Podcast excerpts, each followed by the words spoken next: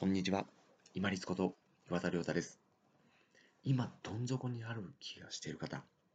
特にお金に関わる経済的に少し辛い、きついなと思われている方、支出を抑えられる訓練をしていると思ったら、少しちょっと考え方、見方が変わってくるんじゃないでしょうか。私自身も早まったですね、動きをしてしまって、新卒で入った会社を早々に1年半で辞めてるんですよ。その後、半年間ぐらいですかね、あの、毎食のスードンみたいな感じのどん底の生活をしました。で、この時に鍛えられたのが、要は支出をせずに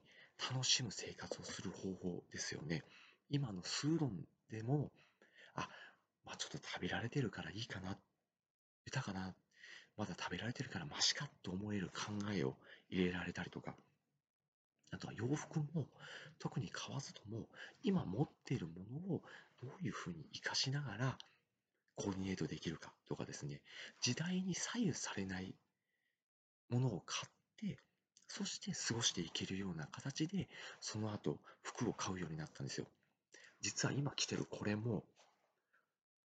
まあ、ちょっとこの辺ね、ゴムの紐が伸びてますけれども、実はこれ、もう着始めて30年ぐらい経つんです、これ。ペイフィールドって今見ないかな？あの、昔、一昔前にあった登山メーカーなんですけれども、これを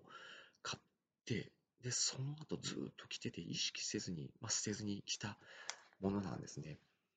で、今、経済的に本当にきつい方、まあ、食べるのもどうかなと思われる方がいらっしゃると思いますけれども、その方は、この後、要は支出を抑える訓練をせずに済んでると、ぜひ思ってみてください。そうすると今、必要もしている経験っていうのが、その後に生きてくると思います。今、経済的にちょっときついなと、困窮してるなとかっていう方、その先不安かもしれませんけれども、この日本国内においては、のたれ死ぬということはほぼ、ほぼほぼないと思います。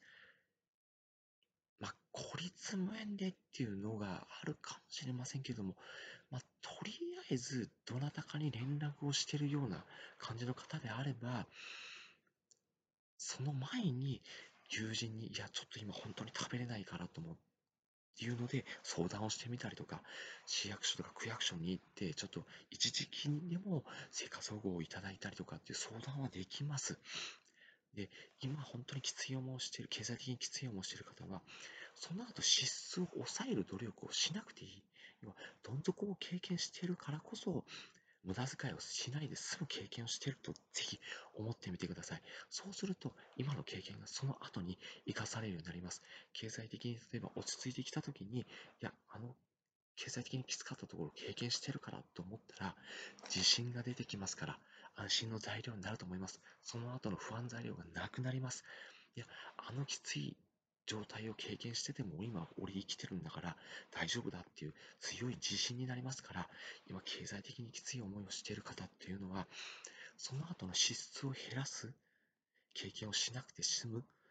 内容で自分が経験をしている実体験で経験をしているんだと思ってみてください。自信が湧いてまいります。その後の不安がなくなりますからぜひ考え方の転換をしてみてくださいね。